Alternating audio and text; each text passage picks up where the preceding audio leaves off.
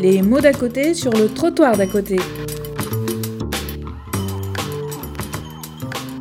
Donc euh, je suis très contente et je suis très heureuse d'être euh, invitée par le ROSM que je remercie.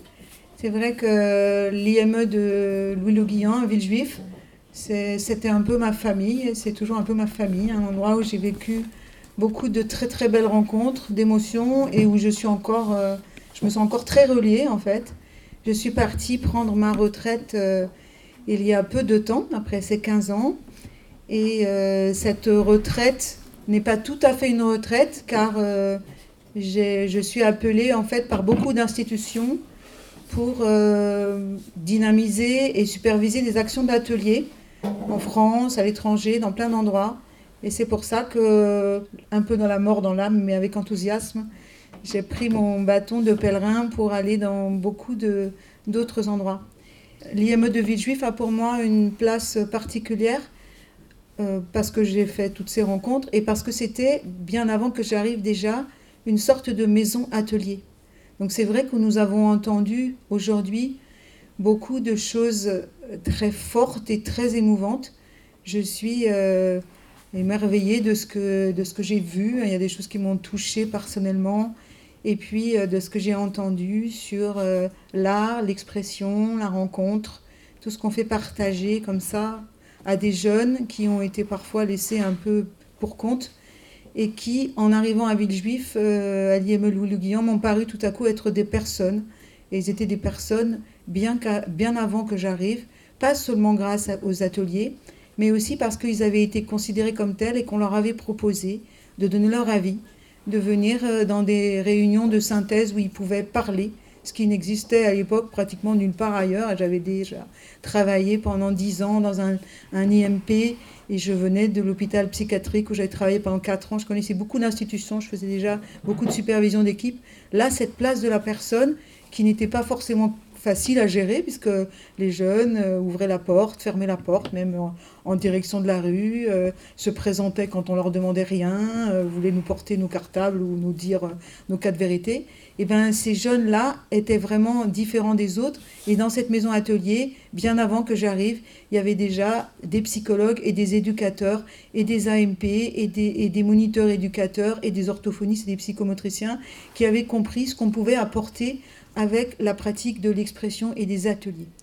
Alors je ne sais pas si c'est exactement artistique le mot qui me vient le plus facilement, parce que euh, ce qui m'intéresse, bien sûr, l'art me passionne, je crois que j'ai toujours baigné dedans, euh, tout simplement parce que j'ai toujours, euh, du plus loin que je me rappelle, moi-même écrit, peint, dessiné, clowné, dansé, chanté, enfin fait toutes ces choses. J'étais dans une école à méthode active qui m'a euh, marqué. Et puis je viens d'une généalogie longue. Mon grand-père, c'est en Pologne qu'il est né. Alors des fois, quand, quand je parle en public, c'est son accent qui me revient. C'est vraiment bizarre. Mais tous ces mélanges, toute cette mixité sont quelque chose d'extrêmement important pour moi. Et je, je témoigne aussi de Villejuif et de l'endroit, dans cet endroit où on travaille ensemble c'est-à-dire où on travaille sur la mixité de professions différentes qui montent des projets et qui tiennent ces projets en se disant aussi que les jeunes vont aussi travailler ensemble, les enfants avec les ados, avec euh, les grands et les majeurs, et puis euh, de l'arrivée jusqu'au départ, et puis les parents avec euh, les professionnels, et ça c'est encore vraiment vachement plus rare parce que j'ai vu des clivages dans des endroits où c'était euh, les bons parents, les mauvais professionnels ou bien euh, le contraire selon les moments. Donc travailler en mixité, en mixité aussi des jeunes entre eux, c'est-à-dire de ne pas imaginer qu'on va mettre tous les autistes dans un coin et, tous les pas autistes dans l'autre, mais qu'il va y avoir à l'IMP un, travail euh, par les âges, qui est donc forcément un travail mixte, puisque ça va d'un retard mental euh, léger à des troubles beaucoup plus importants, à des troubles de la personnalité, à des difficultés sociales. Tout ça est mélangé pour, euh, euh, à mon avis, pour le meilleur, parce que j'ai travaillé quatre ans dans un endroit où on avait mis tous les soi-disant autistes de l'hôpital psychiatrique une sorte de pavillon du fond, du fond où en 8 ans, il y a eu 50% de mortalité. On ne les a pas tués, hein, mais des morts subites et des trucs comme ça. Et je me suis dit que, que cet endroit, on avait mis tous les gens dont on ne voulait pas ailleurs. eh ben, c'était extrêmement mortifère. Et ce qui m'a plu à Villejuif dans les 15 ans que j'y ai passé, alors que jusque-là, je me disais, non, 10 ans, c'est vraiment le maximum dans un endroit. Et j'étais à temps partiel, peut-être ça m'a aidé aussi, parce que j'avais plein d'extérieur pour réfléchir. Ça m'a montré que cette collaboration et cette mixité parmi les jeunes aussi, garçons, filles, bien sûr, mais aussi même ensuite à Pro 1, Pro 2, Pro 3, Pro 3 toutes les passerelles qu'il y a entre ces trois groupes, qui ne sont pas exactement des groupes de niveau, mais plus des groupes d'intérêt, et toutes ces, circulations sont vraiment extrêmement porteuses, pas faciles à gérer, en particulier dans les temps mous, ce qu'on appelle les temps mous, c'est-à-dire euh, des temps euh, où il va y avoir euh, des récrés, des temps où il va y avoir des moments de foyer, tout ça, mais des moments tout à fait essentiels. Donc cette pluralité du dispositif, qui apporte aussi la collaboration avec des familles d'accueil, avec tout un, dispositif vraiment pluri-pluri, est quelque chose de très très important. Alors qu'est-ce que vient faire l'art et l'expression dans tout ça? Ben que si c'est tout à fait comme ça a été dit tout à l'heure dès le démarrage par Madame Joussem, c'est l'art, c'est le propre de l'homme, oui certainement, c'est le propre de ce qu'il y a d'humain et de plus profond en nous. Eh bien c'est aussi dans ces partages artistiques et expressifs qu'on peut le trouver dans les journées euh, portes ouvertes, dans les rencontres euh, avec le Rhum, dans les moments festifs qui existent beaucoup à Villejuif, où on va partager euh, Noël, où on va changer un peu nos casquettes habituelles, des sortes de petits carnavals où on va se dédifférencier en apparence pour retrouver euh, notre rôle ensuite. Tous ces moments de partage, je les vis aussi dans d'autres institutions, puisque je fais donc des supervisions dans, plein d'endroits, en France et à l'extérieur. Je travaillais 15 ans au Vietnam sur, euh, le, on pourrait dire, le montage, la création de... C'est pas des médiations thérapeutiques là, c'est plus euh, la psychologie qui était en, en émergence, mais euh, superviser aussi un projet au Bénin qu'il y a des ateliers d'expression qui se manifestent et tout ça, qui sont en train d'émerger, qui sont maintenant animés par des béninois euh, sur place. Donc tout ce travail-là me, me, montrait aussi que dans d'autres endroits, il y avait ces petites émergences, ces petites graines de, de mixité et de réflexion. Et la question de l'art, elle est donc pour moi fondamentale et elle est en même temps un petit peu complexe parce que on voit des belles choses et en même temps la quantité d'expression que chacun met dans ces belles choses n'est pas le même pour chacun. Et on peut avoir, par exemple, des choses qui sont très belles ou esthétiques et qui sont faites de façon euh, un peu mécanique ou, bien pour l'attente de l'autre, et des choses qui sont beaucoup moins belles, beaucoup plus silencieuses, beaucoup plus lentes. Et évidemment, ma, je ne sais pas si je dois dire évidemment, mais mon, ma pente personnelle m'a rapidement amené à la rencontre extrêmement profonde en particulier avec les personnes qui avaient des troubles autistiques, et pas qu'avec ces personnes-là, mais c'est avec ces personnes-là que j'ai trouvé cette profondeur d'échange et cet apprentissage.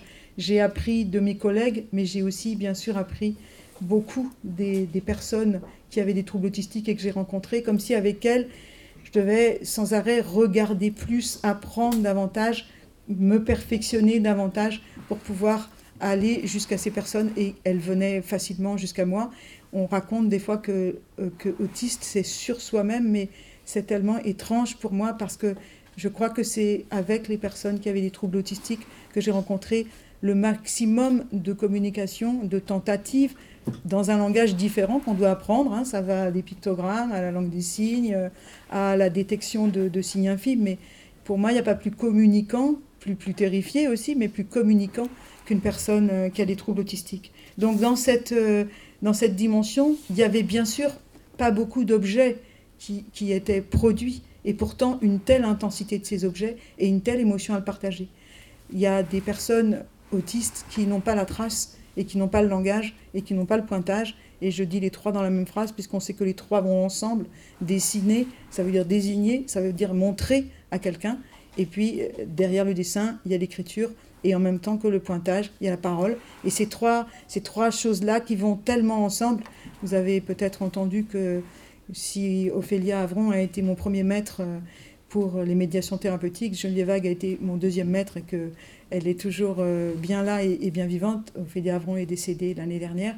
Et il y a dans, cette, dans, dans, dans ma pensée, euh, pas une pensée inventée, mais la transmission aussi de maîtres que, j'ai reçu dans ces dimensions-là. Et donc cette émotion de la première trace, qui souvent précède ou vient en même temps que les premiers mots, ces démutisations nombreuses qu'on a eues à, Louis de Guian, où des personnes apparemment enfermées vont petit à petit euh, s'ouvrir au monde, eh bien, dans ces, dans ces ouvertures-là, il y a une émotion extraordinaire. Et cette première trace, elle est forcément belle. Elle est aussi belle que la mère et les parents sont beaux pour un bébé et que le bébé est beau et merveilleux pour ses parents, même quand il a un handicap. Donc dans cet échange esthétique fondamental, il n'y a pas forcément tout à fait les mêmes normes qu'il y a dans le beau habituel. Et c'est ça qui m'intéresse, c'est de pouvoir distinguer un peu l'art de, ces applications, de ce que l'on peut voir dans l'art. Et par exemple, j'ai pensé à une phrase euh, de Winnicott que vous connaissez sans doute, où il dit Il est indispensable, je, je coupe un peu parce que la phrase est très longue, de séparer l'idée de la création de celle des œuvres d'art. Une création, c'est un tableau, une maison, un jardin, un vêtement, une coiffure, une symphonie, une sculpture, et même un plat préparé à la maison. Ou peut-être vaudrait-il mieux dire que toutes ces choses pourraient bien être des créations. La créativité qui m'intéresse, c'est toujours Winnicott qui parle en 1975, est inhérente au fait de vivre. Elle est celle qui permet à l'individu l'approche de la réalité extérieure. La pulsion créative est indispensable à l'artiste, mais elle est également présente en chacun de nous.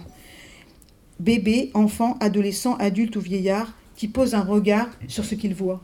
Donc c'est vraiment le vivant de l'humain, l'actif de l'humain, qui est dans cette expression et dans cette création. Et des fois, le mot art ou le mot esthétique nous trompe un peu parce qu'il nous amène vers un jugement de valeur sur la beauté, alors que cette beauté est tellement subjective. Ce merveilleux dessin que fait euh, mon enfant ou que fait une personne qui est dans un atelier dont je m'occupe, ce merveilleux dessin, c'est le dessin du vivant et de l'échange du moment. Et dans la rencontre avec les personnes autistes, j'ai vu des créations qui étaient très inattendues je ne travaille jamais avec la proposition directive.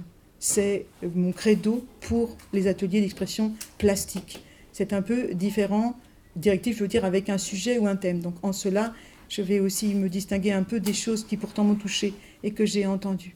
Je pense que c'est très différent pour l'écriture et pour les arts du corps où il y a besoin de faire une proposition, je n'en parlerai pas là, je vous renvoie à tout un tas de, choses écrites. Donc pour les médiations plastiques, je pense que ce qui appelle, c'est la matière et la matière qui est mise à disposition. Mais c'est vrai que ce n'est pas confortable pour l'animateur ça. Et donc, par exemple, un jeune, parce qu'à Villejuif, j'ai rencontré aussi la population qui m'a énormément passionné, les adolescents ceux qui sont aussi un peu entre deux chaises, entre deux institutions, entre un IMP et un IMPO, ceux qui sont en changement, ceux que la puberté bouleverse et refait vivre euh, tous les stades précédents. Et donc un, adolescent à qui on propose de l'argile, et il est d'accord, parce qu'on lui a demandé son avis, hein, on a l'habitude à Villejuif de demander, et très souvent euh, dans les ateliers dont on a parlé, on, sentait ça aussi, qu'on demandait l'avis des gens. Il a été d'accord pour venir, mais lui, la terre, ça l'intéresse pas. Il veut être dans l'atelier terre.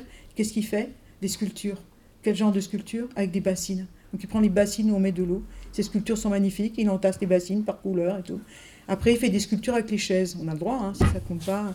Et puis, il va venir à la terre bien plus loin. Mais déjà, ces sculptures sont très marquantes, très belles, et elles sont déjà un mouvement de lui. Et puis, euh, le travail qu'on fait dans le lavabo, quand on met ses mains euh, dans le lavabo, quand on regarde les bulles de l'eau, quand on fait flotter quelque chose. Donc, l'expression, elle est très souvent où on l'attend pas. Et on peut aussi enlever le A majuscule de art pour voir qu'est-ce que c'est que cette expression profonde qui est le vivant du sujet. Alors, dans ce travail-là, ben, on, on, va parler par exemple d'un mot qui est un mot de Prinzhorn, qui est un psychiatre autrichien qui a inventé le mot de pulsion à créer des formes. Alors lui dit Gestaltung, hein, c'est dans sa langue, mais c'est la même chose. Et cette pulsion à créer des formes, elle est vraiment spécifique de l'humain. Ça peut être des formes de toutes les sortes. Et on sait que plus on est dans une situation difficile, enfermement, camp de concentration, handicap, plus cette pulsion devient vitale pour le sujet. Donc on dit des fois, ils n'ont pas d'imagination. Non, c'est pas ça. Ils n'ont pas l'imagination que j'aurais éventuellement attendu d'eux, mais ils ont une autre imagination, bien plus intéressante à mon avis, la leur. Et cette imagination va les amener à trouver le chemin de cette pulsion à créer des formes. Et nous sommes les passeurs d'un cadre, d'une organisation, de quelque chose qui permet que ces formes émergent. Donc dans euh, cette IME qui m'a beaucoup marqué et que l'invitation représente aujourd'hui pour moi, il y avait aussi beaucoup de dispositifs différents permettant à chaque personne de trouver sa place. Mais je voudrais différencier deux dispositifs qui déjà sont très différents pour moi. Il y a un dispositif qui est plus sur ce que j'appelle moi, et qu'on a beaucoup vu aujourd'hui, la revalorisation, la renarcissisation, le lien social. Et c'est un dispositif sur lequel j'ai pas mal travaillé. Donc à défaut d'un PowerPoint, j'avais amené quelques documents.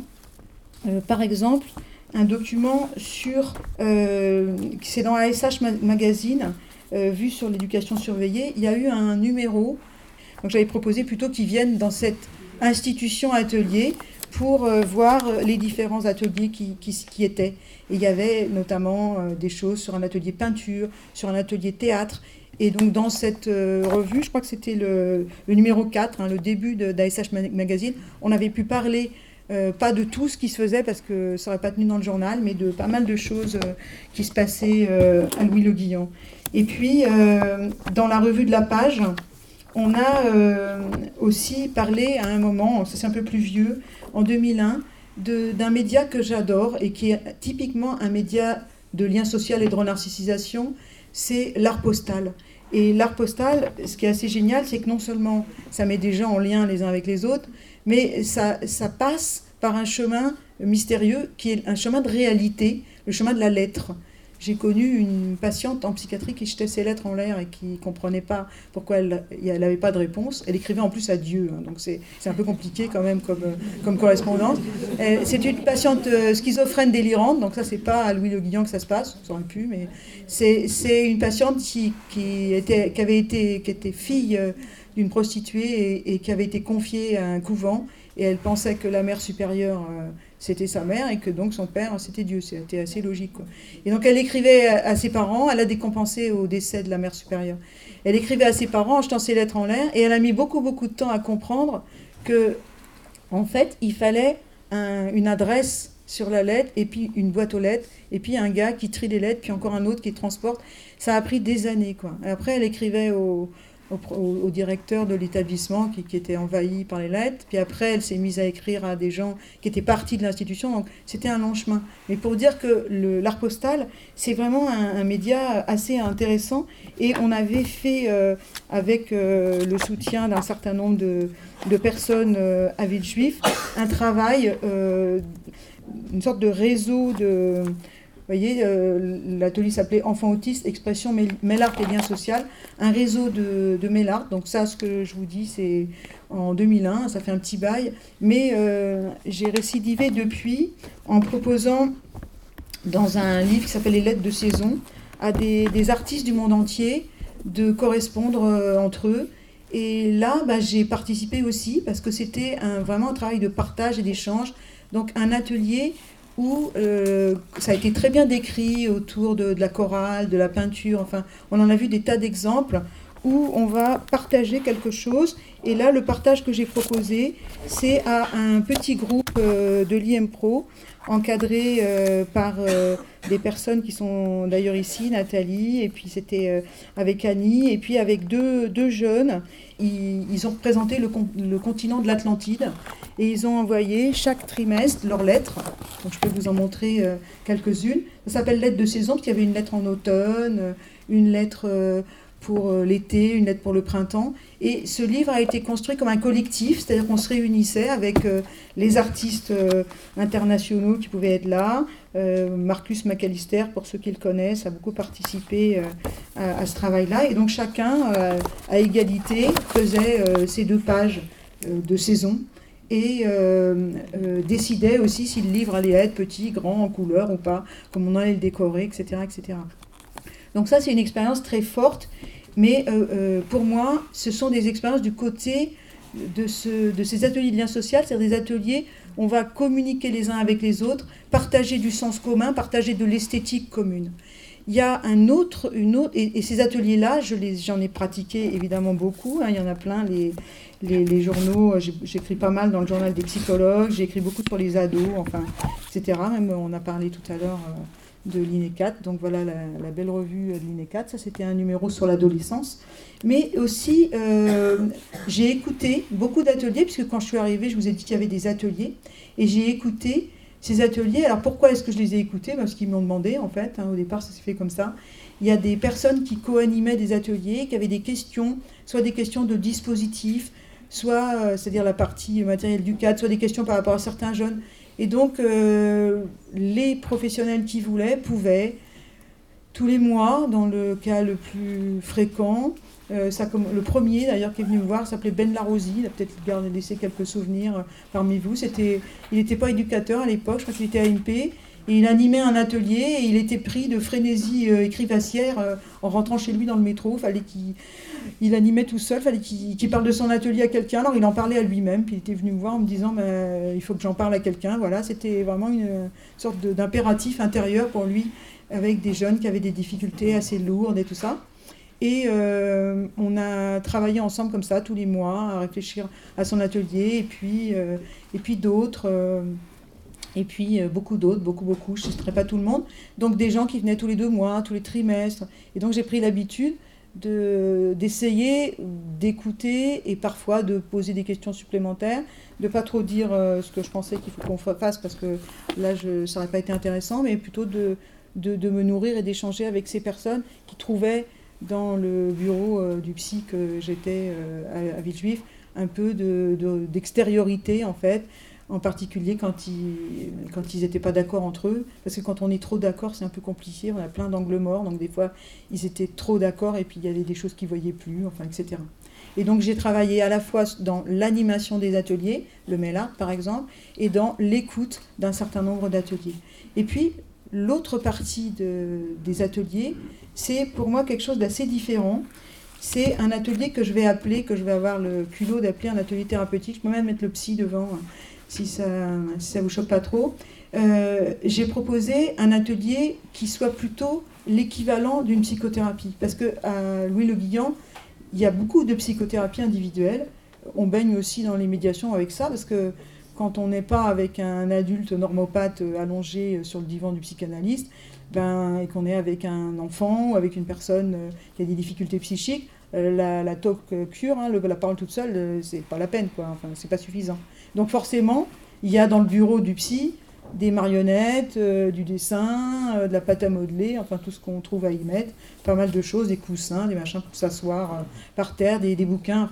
Et donc dans cette dans, ce bureau, de toute façon, il y a déjà des médias.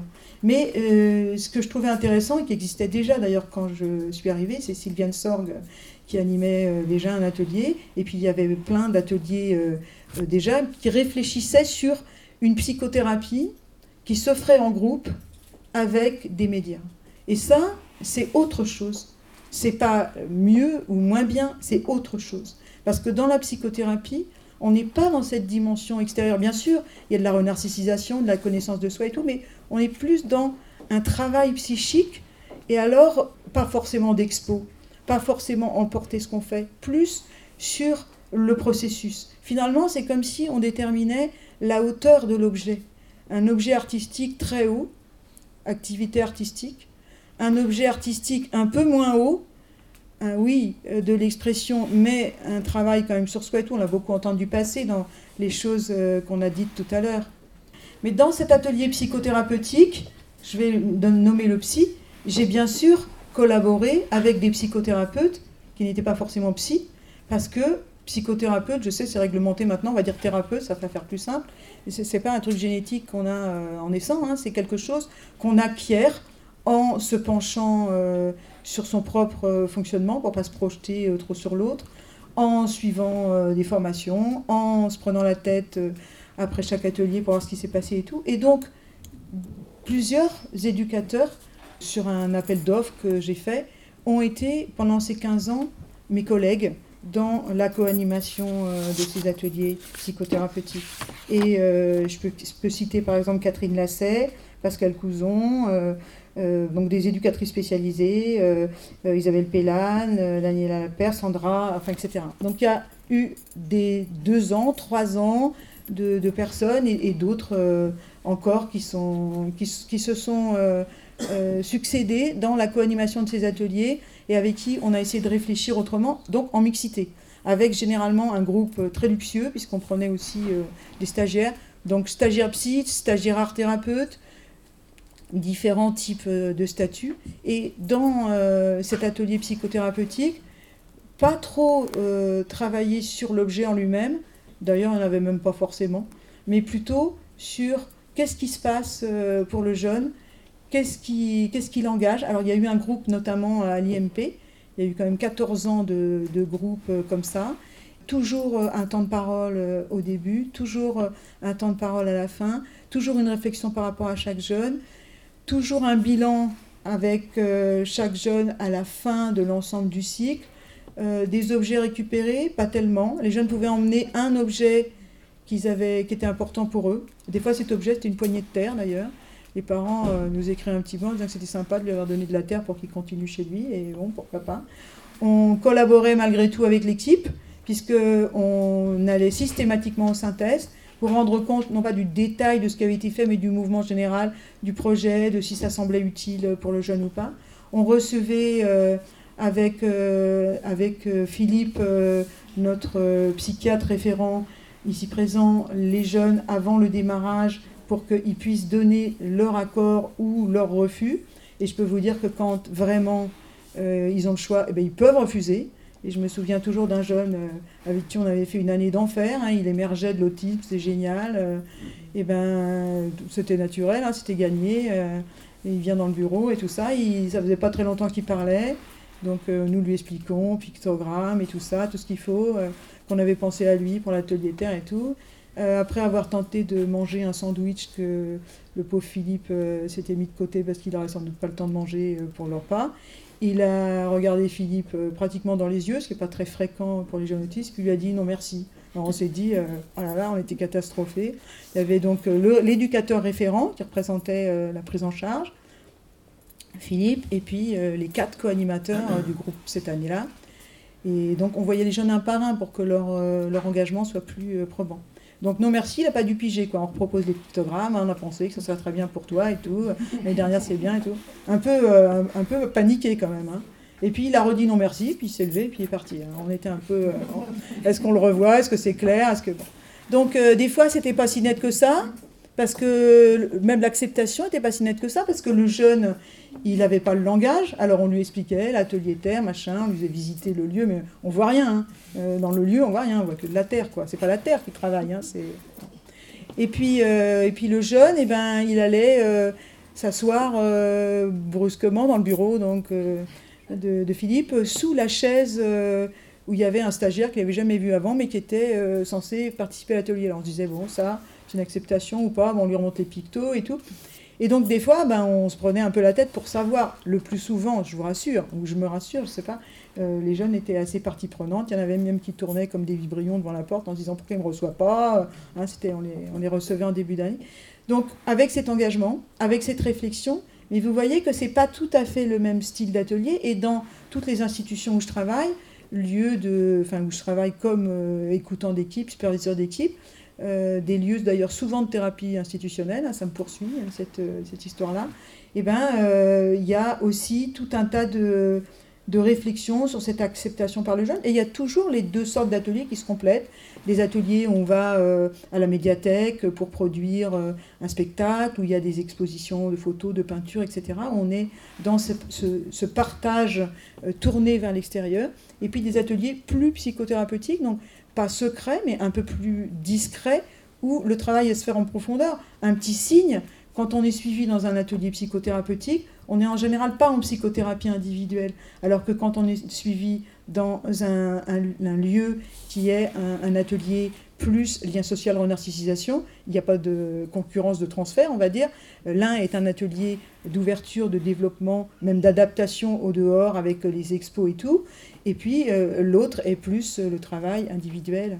Donc c'est une notion assez importante pour moi parce que on a des mots valises, des mots euh, comme ça comme art thérapie ou, des mots comme, euh, comme atelier, mais on sait pas, on sait pas toujours exactement ce que c'est. Si atelier, on, en a on en a une idée parce qu'on on sait que c'est l'endroit où c'est des, copeaux de bois au début et c'est l'endroit où se réunissaient justement les artisans. Hein. donc euh, c'est pas pas rien hein, ça vient en fait de l'artisanat de la fabrication du travail des mains du travail du sensoriel et puis souvent on dit atelier pour dire groupe au début c'était un lieu donc euh, enfin c'était un morceau de bois après ça devient un lieu puis après ça devient un groupe et puis euh, Hugues Dublino qui a beaucoup été l'âme des ateliers autrefois puisqu'il était un animateur d'ateliers avant d'être un, ancien directeur de, de ville juive, et ben lui c'était un atelier de peinture qu'il avait. Il dit souvent, il fait un vieux jeu de mots lacanien, il dit atelier, hein, comme de, lier des choses entre elles. Et c'est vrai que cet espace qui rassemble autour du même média est bien un espace qui protège chacun par le média et qui en même temps met les gens ensemble. C'est assez étonnant dans un groupe où il y a majoritairement des personnes qui ont des troubles autistiques de voir que le premier espace est souvent un espace individuel. Mais vous l'avez entendu passer tout à l'heure dans certaines présentations.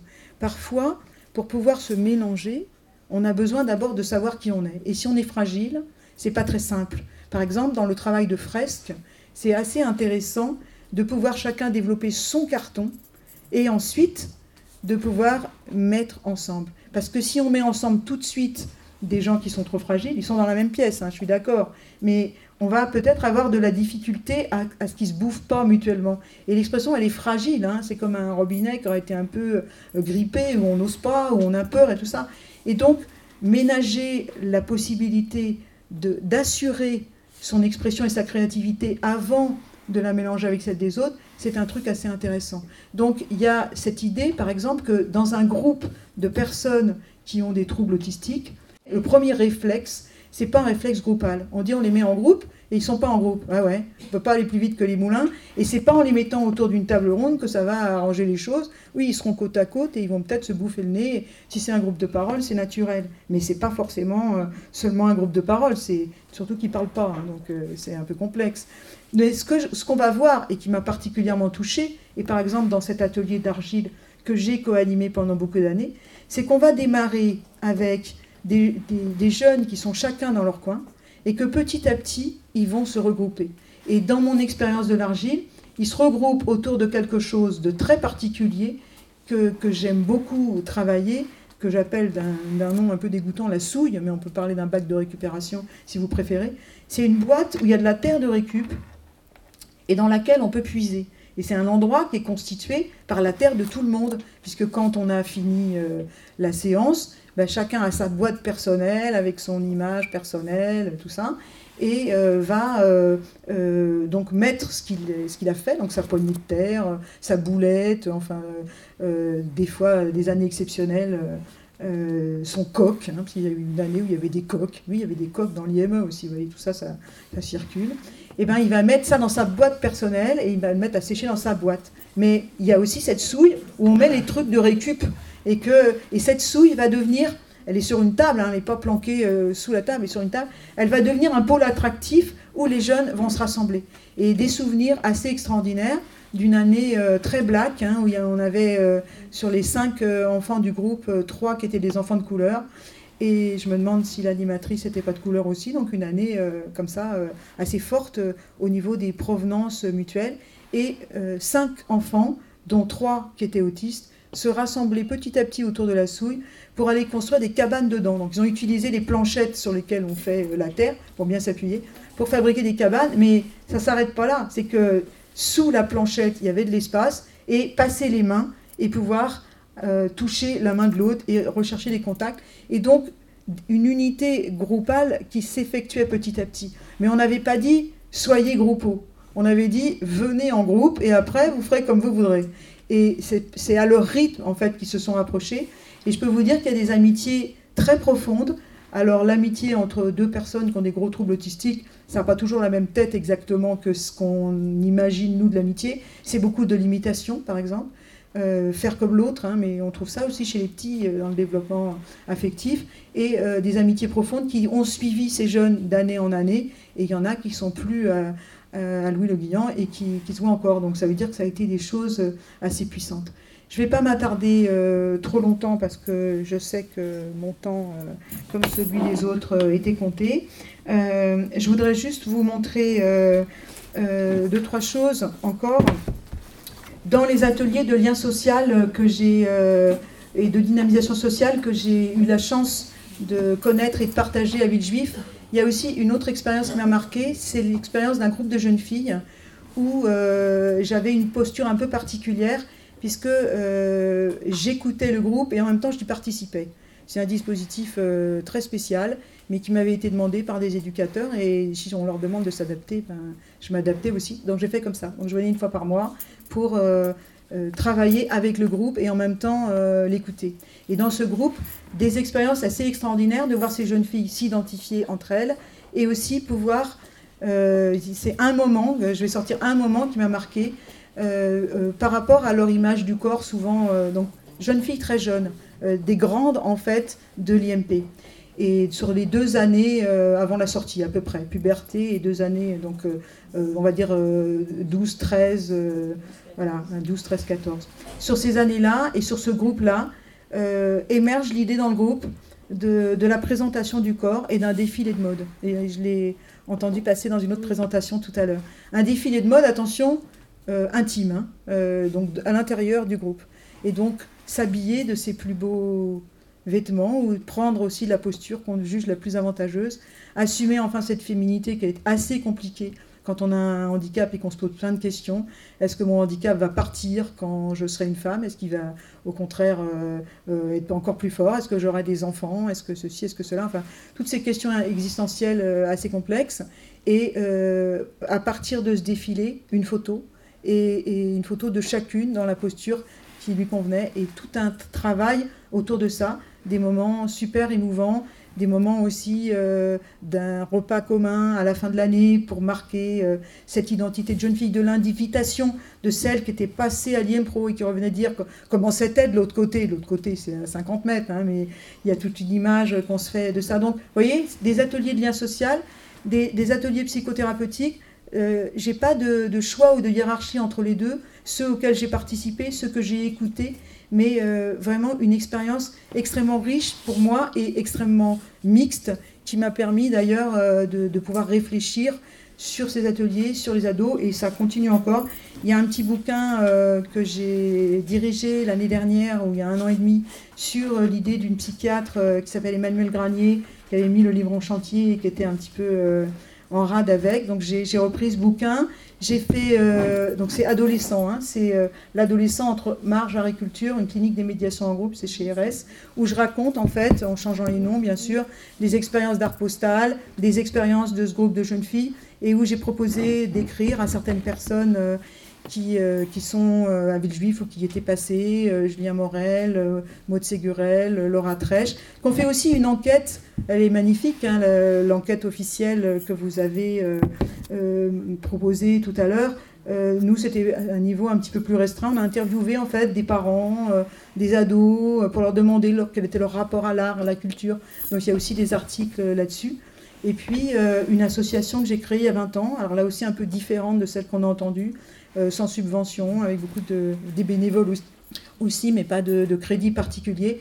Ça fait 20 ans que, et bien avant d'ailleurs, mais 20 ans euh, que c'est officiellement euh, né, que j'anime et, dirige une association qui s'appelle Aswodel et qui organise tout un tas de, manifestations, d'ateliers gratuits et qui en fait forme des personnes qui vont ensuite bénévolement, le plus souvent, dans tous ces lieux dont on a parlé, pour animer euh, de la peinture, euh, pour animer de la danse, du clown, etc. Donc c'est aussi un lieu de formation et une sorte de réseau euh, associatif pour la diffusion de l'idée que cette chose qu'on appelle l'expression, la créativité, la création ou l'art est ce qui est le plus important pour l'humain et qui nous relie aussi les uns avec les autres, qui nous permet de mieux nous connaître, mais aussi de rentrer en lien avec les autres qui sont proches et aussi avec les autres qui sont plus lointains, c'est-à-dire avec la société et avec la culture. Je vous remercie de votre attention.